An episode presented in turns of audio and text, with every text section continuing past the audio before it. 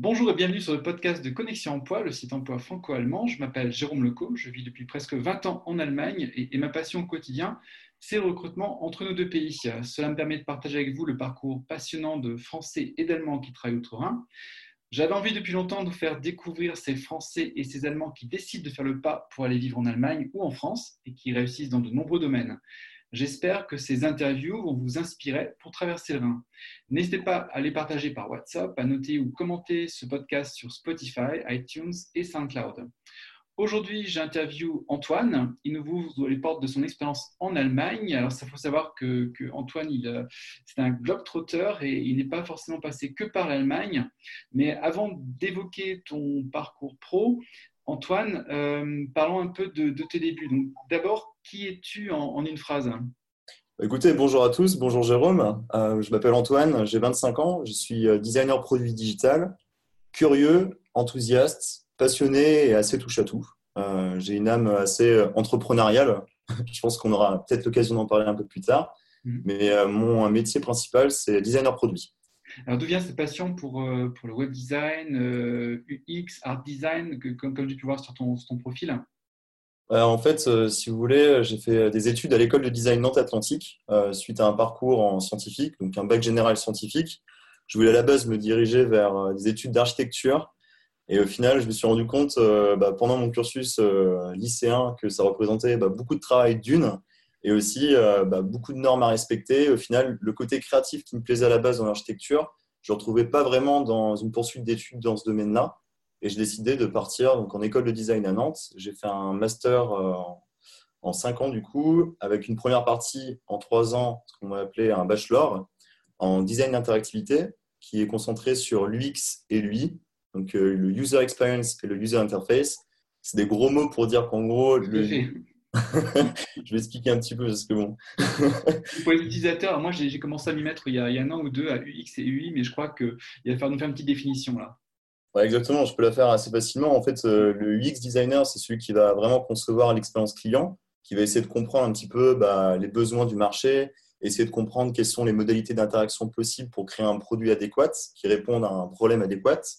Et euh, ce qu'on va appeler le user interface design, donc euh, l'expérience vraiment lié euh, bah, à l'interface et comment on, crée un rendu graphique adéquat. Ça va être plus basé bah, sur des tendances, ça va être basé sur le côté, entre guillemets, sexy. Donc ça peut être appliqué à un produit, à appliquer à un site internet, à appliquer à un interface tangible, donc tout ce qui est numérique et qui, voilà, qui permet à l'utilisateur d'interagir avec un environnement digital. Quand, je disais Globetrotter, euh, je me suis dit, bon, ce n'est pas, pas l'Allemagne qui t'attire en premier, en fait, mais euh, ta première expérience, je crois que c'était la Chine, c'est ça? Exactement. Donc, comme je disais, j'ai fait un bachelor en design d'interactivité. Et euh, suite à ça, j'ai décidé de partir à Shanghai. J'ai fait un master en design transculturalité. Donc, un gros mot pour dire qu'au final, la transculturalité, c'est un mélange d'anthropologie, d'économie et en même temps d'études de l'humain c'est comprendre des besoins bah, que l'on ne connaît pas trop, dans une culture qu'on ne connaît pas trop, les, bah, les transcrire et essayer d'apporter euh, ses compétences personnelles, donc euh, en l'occurrence mes, connaissances euh, occidentales. tu as pu travailler sur quel projet en Chine et justement te confronter à ces fameuses différences interculturelles? En fait, moi en Chine, je travaillais en tant qu'étudiant, donc j'avais un projet de fin d'études. Mmh. Mon projet de fin d'études, c'était sur les femmes à Shanghai, donc l'environnement de pression et les opportunités urbaines. Mhm. C'était un gros travail de recherche, essayer de comprendre bah, dans quelle mesure les femmes en Chine peuvent être stigmatisées par rapport à leur rôle de femme en Chine, et essayer de leur apporter euh, bah, un réseau social à l'époque. j'avais prototypé une application sur WeChat, qui est un réseau social chinois, qui leur permettait bah, voilà, de s'échanger des conseils. C'est un exemple concret. Après, euh, j'ai fait pas mal d'autres choses en Chine. J'ai fait un stage, mais plus dans une agence de relations publiques. Donc, on travaillait pour des gros groupes type euh, Chanel qui voulait bah, s'implanter en Chine et essayer de comprendre un petit peu, bah, encore une fois, quelles sont les, coutumes chinoises, comment les gens interagissent, quel est euh, au final l'environnement digital en Chine, et essayer d'apporter bah, de la fraîcheur et euh, quelque chose un petit peu euh, tendance qui à la fois permet aux Chinois d'interagir facilement et qui permet aussi de mettre en avant un petit peu le luxe qu'est Chanel. Et ce, pour en venir, pour, pour, terminer avec ta première expérience justement de, projet pour, pour WeChat, est-ce que ça, ça, a pu être mis en place ou est-ce que tu crois que ça a pu être mis en place, euh, que ça a pu avoir un impact peut-être justement pour permettre euh, aux femmes d'avoir une parole, une parole un petit peu plus déliée ou est-ce que ça en est resté au projet? Ce qui est intéressant dans le travail de, designer, c'est qu'il y a une grosse partie de recherche en amont, comme j'ai pu euh, l'introduire tout à l'heure. Mm. Donc très vite, on est confronté à bah, des interviews, des interviews qui, qui poussent souvent des certaines problématiques que l'on doit traiter. Donc, euh, au final, si mon projet à la fin n'était pas utile, c'est que mes recherches n'avaient pas de sens. Mais, euh, mais voilà, encore une fois, c'était un prototype. Ce projet-là, j'ai eu la chance de le présenter à, un comité, à une association en Chine qui est vraiment euh, bah, une espèce de d'organisation de femmes qui s'appelle Women Leadership Network. Mmh. Et mon projet a été élu second euh, du prix euh, Ifoshi Man of the Year. Donc, un gros mot pour dire qu'en gros. Toujours des gros mots, mais c'est super. non, mais, non, mais en, gros, mon projet était, était assez, je pense, assez adéquat.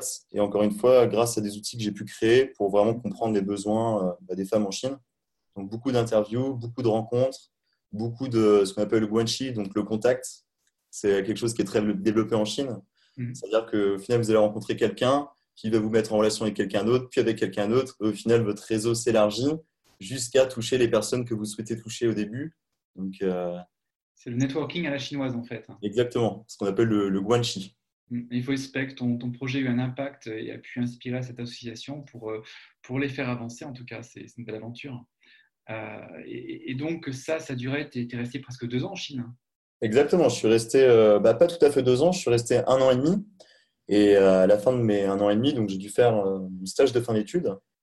Et euh, j'ai décidé de partir à Montréal parce que j'avais euh, bah voilà, des connaissances à Montréal. J'en avais un petit peu marre à ce moment-là d'être vraiment sur la partie process en amont, études de besoins, et j'avais envie de quelque chose de plus créatif. Je suis parti dans une agence qui s'appelle Phoenix, Phoenix de Creative Studio, mais maintenant la plupart partie de l'équipe est partie chez Locomotive. Donc c'est un gros studio de direction artistique à Montréal. Ils sont très présents sur les réseaux sociaux, ont beaucoup d'awards et euh, font des projets magnifiques avec de super belles marques. Tu étais passé directement en fait de, Chine à, Montréal ou est-ce que tu as fait un petit, un petit euh, taré à, Paris quand même? Alors moi à la base je suis pas parisien, je suis originaire de Charente-Maritime. Ah d'accord, oui, c'est vrai. pas du tout citadin, mais non, j'ai pas eu euh, l'occasion de, faire un petit stop par, par ma famille et chez mes parents. Mais je suis parti directement à Montréal. Ouais. D'accord. Et comment tu avais trouvé le, le, le, job euh, à Montréal? Euh, Tu avais, eu des contacts euh, directs en cherchant un, nouveau job? Exactement. En fait, j'avais un ami qui était avec moi en Chine, qui était un an dessus moi, donc Alexis, mmh. et qui m'a dit Super, Antoine, viens, cette boîte est folle, on fait des projets fous. il n'y a aucune limite, tu peux exprimer ta créativité à 200%. Montréal, c'est chouette, il fait un peu froid, mais viens. Et voilà, j'ai foncé. Ce qui est assez fascinant, c'est d'entendre justement des mots comme, euh, comme créativité, euh, nos limites. Euh, on a l'impression que, que c'est vraiment ce qui te, ce qui te pousse dans tes, dans tes expériences et, ce qui te fait parcourir la, moitié de la Terre pour, pour vivre des expériences. Et, donc, ça a duré combien de temps C'était chez Palace Closing, c'est ça? Ah non, du tout. Palace Closing, c'est en parallèle. C'était une marque de ah, t-shirt que j'avais créée à l'époque parce que je suis passionné de sérigraphie. non, non, c'était chez Phoenix Creative Studio. Et je suis resté à peu près, euh, j'ai dû rester bah, 4 mois, 4-5 mois, stage de fin d'études. Et, euh, et, après, je suis revenu en France euh, parce que euh, justement, je n'ai pas continué mon expérience à Montréal. Le mmh. studio fermé. Et j'avais envie de revenir en France. Ça faisait deux ans que j'étais à l'étranger. J'avais besoin de me ressourcer un petit peu. Et je suis parti justement en agence de design à Montpellier. Donc, un petit peu ce que je t'expliquais tout à l'heure hors, podcast. Mmh. donc, sur de l'accompagnement de start-up. Et euh, mon rôle était à la fois un rôle de project manager, de designer euh, et de UX researcher. Donc vraiment être sur le terrain, euh, comprendre des besoins de boîtes qui souhaitent se développer. Donc on bossait à l'époque avec la métropole de Montpellier, on bossait avec Royal Canin, enfin, on bossait avec beaucoup de marques qui sont dans des domaines complètement différents, que ce soit agroalimentaire, social ou même écologique. Mais voilà, en gros, c'était vraiment de l'accompagnement de start-up et essayer bah, de, développer des ateliers de co-conception pour définir un produit qui est euh, on dire, sur mesure et bien défini, bien scopé. Là, tu as vraiment pu toucher à l'entrepreneurship. Euh, il y a, peut-être ça en toi, euh, mais, mais ça, s'est peut-être développé un petit peu plus à Montpellier. bah Exactement, en fait. Exactement. Tu as, touché juste. En fait, quand j'étais à Montpellier, une de mes collègues qui s'appelait Susanna avait son frère qui travaillait dans, dans une agence à Lyon qui s'appelait Bootstart, donc un studio qui lançait des apps. Elle m'a mis en relation avec son frangin et justement, j'avais cette idée de, projet personnel depuis un petit moment, bah, depuis la Chine actuellement depuis, euh, que j'avais lancé euh, ce concept euh, d'app qui permet d'aider les gens à se développer personnellement. Donc, elle m'a introduit son frère et m'a dit bah, Tiens, notre app c'est cool, ton app c'est cool, on cherche des projets, on a un développeur qui vient d'arriver.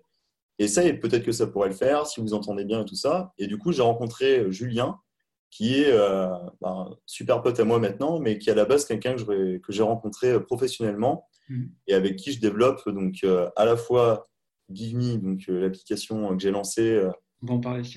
voilà, on parlait il y a un petit moment, mais qui est une application qui permet bah, de valoriser ses compétences personnelles. Et ma nouvelle application qui s'appelle Abroad, qui est aussi euh, bah, par le biais par lequel on s'est contacté, qui permet en fait d'échanger des conseils entre expatriés. Et donc, euh, tu as été happé par l'Allemagne à un moment donné. Qu'est-ce qui t'a amené à travailler en Allemagne et, à Hambourg? Bah, En fait, à ce moment-là, j'étais à Montpellier et euh, j'étais dans une agence euh, où, je, au final, on n'était pas beaucoup, on devait être une dizaine.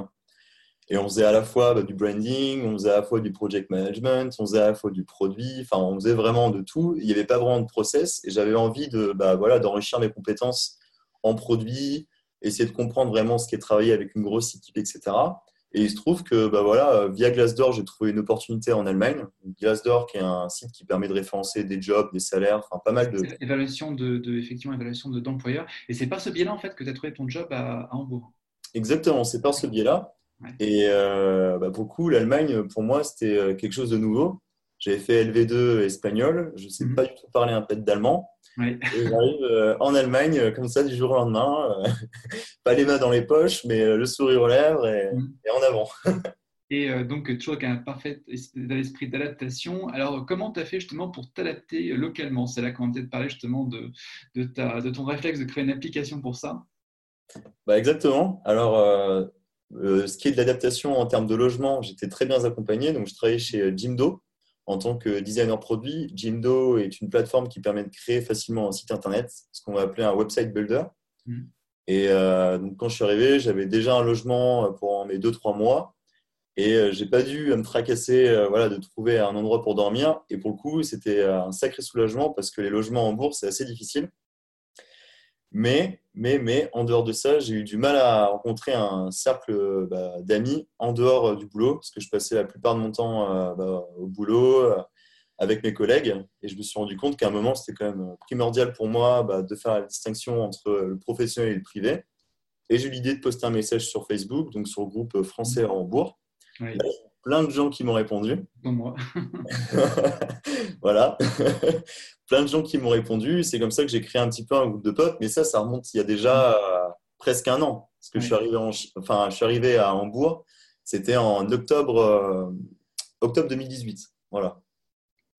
Et donc, euh, j'ai créé mon groupe d'amis, etc. C'était super chouette. Et maintenant, je suis parti d'Hambourg. Je suis encore euh, énormément en contact avec eux. Je reviens à peu près tous les 2-3 semaines. Je crois que si j'ai bien compris, que tu as pu te lier affectivement avec euh, la ville, même si je ne donnerai pas plus de, détails. Donc, tu as des allers-retours assez réguliers à Hambourg, c'est ça? Exactement. Voilà. Sans donner plus de détails, c'est ça. Mais en tout cas, c'est une ville que j'affectionne beaucoup et qui me manque énormément. Donc, je suis très content d'y retourner, revoir tout le monde voir un petit peu la synergie qui est dans cette ville, c'est vraiment chouette.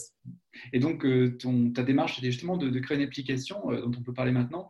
Euh, tu, tu, souhaiterais la développer aussi, pas seulement pour, pour l'Allemagne, pas seulement pour Hambourg, mais aussi pour, pour, pour l'aide au développement des expats en fait, à, à l'étranger. Est-ce que tu peux nous en parler un petit peu de ton projet, cette app Exactement. Donc, euh, mon projet euh, va s'appeler Abroad. Il n'a pas encore vraiment de nom, mais il va potentiellement s'appeler Abroad. Mm. Au moment, on roule un, enfin, on a lancé un, POC, donc ce qu'on appelle un proof of concept, une preuve de concept, pour voir si euh, bah, le produit est adéquat, si la cible est, bah, voilà, est intéressée, s'il y a une certaine traction.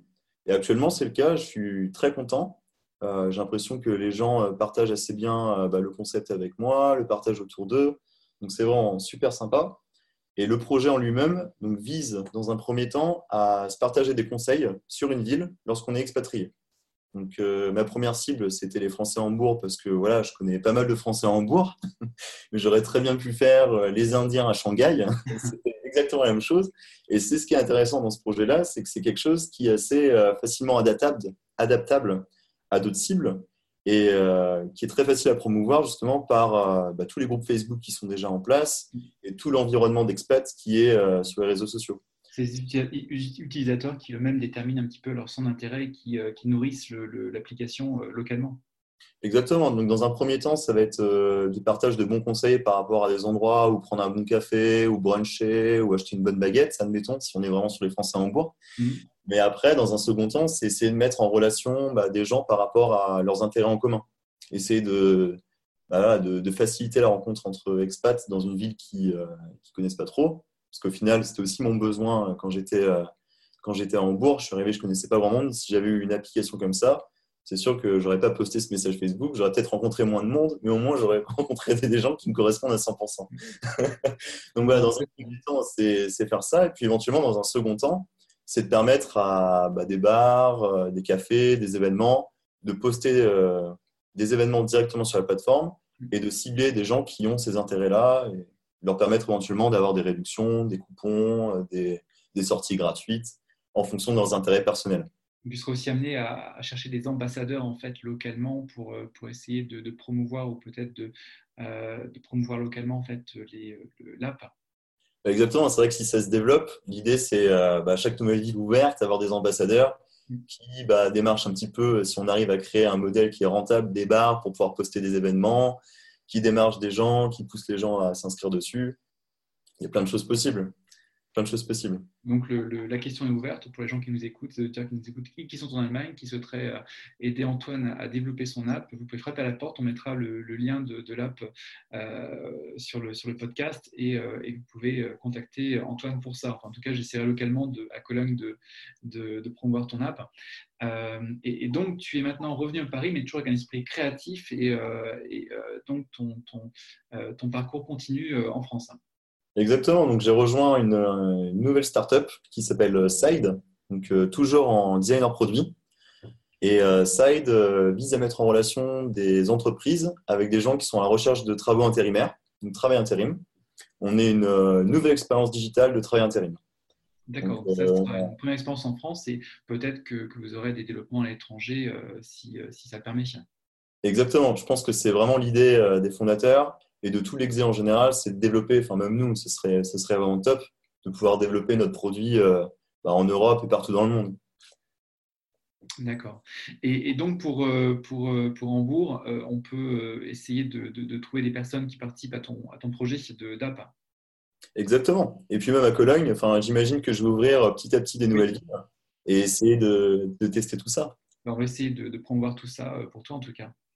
Bah, merci, c'est super gentil. Euh, merci Antoine d'avoir écouté ton, ton, parcours, euh, d'écrire ton parcours passionnant. Euh, je suis sûr que ça, ça ne fait que commencer et tu vas certainement pouvoir influencer nos vies d'expat en Allemagne, à mon avis. Bah, J'espère aussi. Et puis encore une fois, n'hésitez pas si vous avez des questions, vous pouvez me rejoindre sur LinkedIn. Je suis très ouvert à partager mes projets personnels et bah, rencontrer des gens en général, c'est quelque chose qui me passionne. Hum, super, bah, je vais en tout cas mettre aussi le, lien de ton profil LinkedIn. Bah, je te remercie, puis je te souhaite une bonne soirée, puis euh, pour nos éditeurs, à bientôt pour de nouvelles écoutes. Bah, merci Jérôme, et puis bonne soirée à tous. C'était vraiment super, super cool de partager ça avec vous. très bien, merci.